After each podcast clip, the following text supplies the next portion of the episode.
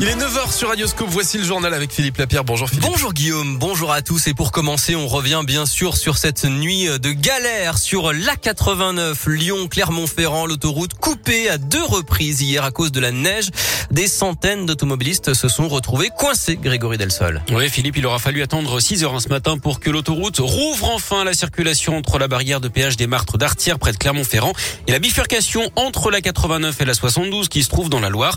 Le trafic avait d'abord été interrompu hier à la mi-journée, puis à nouveau en fin d'après-midi. Et ce, pour toute la nuit. Certains véhicules non équipés ainsi qu'un poids lourd accidenté empêchaient à ce moment-là le passage des chasse-neige, ce qui a évidemment aggravé hein, la situation. Des équipes de Vinci Autoroute et de la Croix-Rouge ont distribué de l'eau et de la nourriture aux occupants des véhicules bloqués. Ils ont pu repartir au compte-gouttes dans la nuit. D'autres se sont retrouvés piégés sur le réseau secondaire en tentant de quitter l'autoroute. Ils ont pu également être pris en charge. Merci Greg et les équipes de déneigement restent mobilisées ce matin pour maintenir de bonnes conditions conditions de circulation. On rappelle que les équipements spéciaux sont obligatoires dans une quarantaine de départements, même s'il n'y a pas de verbalisation cet hiver. Et puis des passagers d'une camionnette ont même eu le temps d'écrire une chanson et de tourner un clip cette nuit alors qu'ils étaient coincés sur la 89. Ça a été posté sur YouTube.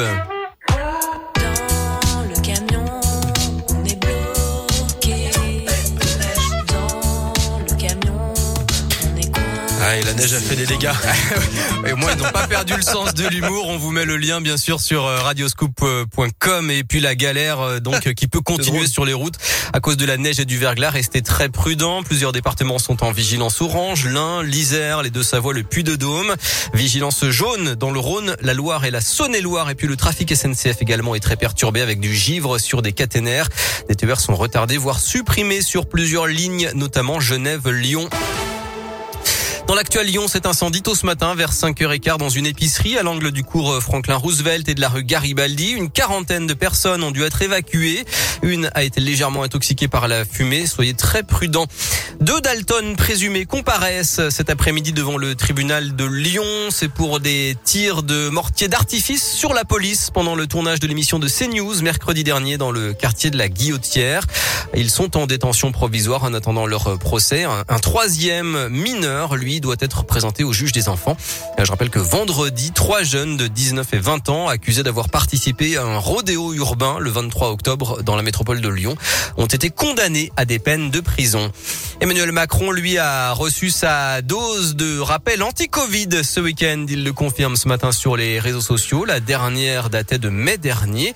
Le président de la République en a aussi profité pour se faire vacciner contre la grippe alors que le variant Omicron du Covid semble se rapprocher.